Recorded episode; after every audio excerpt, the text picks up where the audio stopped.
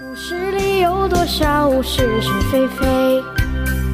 故事里有多少非非是是？《侍卫官杂记》，作者宋乔，有事了不讲。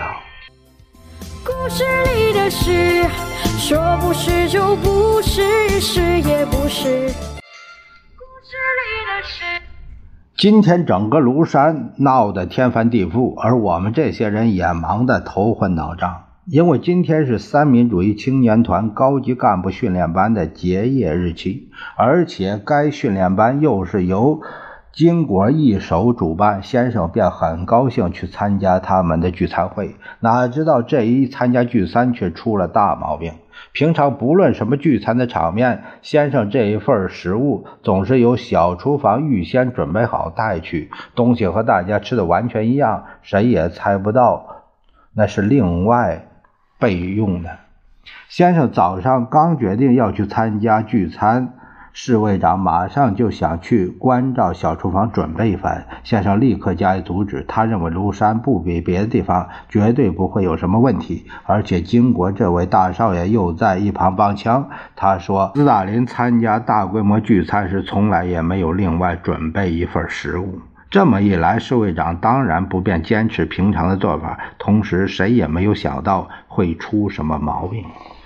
先生中午参加聚餐之后，就回到官邸午睡。还在睡梦中，他的肚子突然疼起来，没等下床就大泄特泄，在两个钟头内一连泄了八九次，眼眶立刻就凹陷下去了，连说话的力气都没了。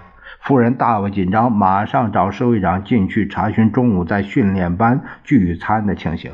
侍卫长也说不出来所以然来，只得告诉夫人：“今天先生吃的大厨房的伙食，可能有人下了毒药啊！”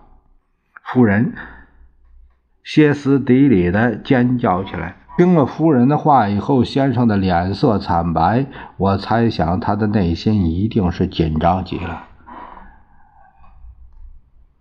先去把厨子都扣起来，再把静国找来，问他究竟怎么回事。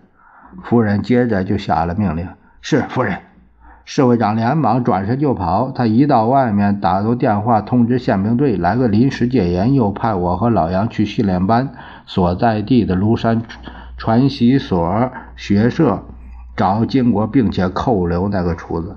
我们气喘吁吁的到了那儿，一看金国正愁眉苦脸，捂着肚子，呃，斜靠在床上。怎么回事，专员？泻肚子。他有气无力地说：“不但我一个人，整个训练班的学生都泻肚子。哎呀，厕所都不够用了。先生也泻得厉害，精神也支撑不住了，是吗？”建国一翻身坐了起来。侍卫长叫我们两个来请你去一趟，同时要你下个命令，把厨子扣留起来再说。传令兵，他拼命的呃按铃叫人。我们赶回来报告侍卫长，训练班全体教员正在泻肚的情形，就告诉他已经把厨子扣留下来了。经国呢？侍卫长问。他也大泄特泄，根本没法来。我还是自己去吧。我们两个人站在那儿，没办法接嘴。侍卫长拿起呢帽，正要出门，蒋经国呃就坐着轿子来了。我我正预备看你呢。这情形严重的很，经过没有踏进门就说：“我刚才已经把厨子拷打了半天，盘问他到底什么人的指使。厨子怎么说呀？他拼命喊冤枉。我看他样子确实老实，所以干脆把他带来，交给你老兄一手办理。还得去看看主席现在怎么样了。”说完他就走了。把那厨子带来。厨子一进来。看见侍卫长，立刻就跪下了。青天大老爷，冤枉冤枉啊！你在菜里边放什么东西？放了东西的，什么东西？放了盐，其他的佐料。为什么吃了以后都泻肚子？大老爷，打死我我也不知道啊！到底受了谁指使？侍卫长又跺他一脚。哎呀，冤枉啊，冤枉啊！地上落缩作一团。报告侍卫长，是不是可以把他用的油拿到唐医官那化验一下？啊，对了，呃，用的油是不是剩下剩下的还有没有？有有，还有大半桶呢。杨卓良，交给你办了。是，市委长。老杨没想到会把这事揽到自己头上，他要我跟他一道去。我为了想知道究竟怎么回事，就答应他了。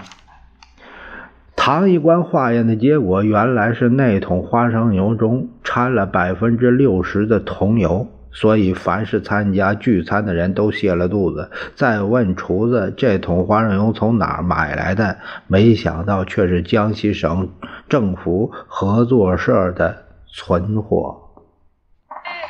说是就是不是也是，故事里说不是就不是，是。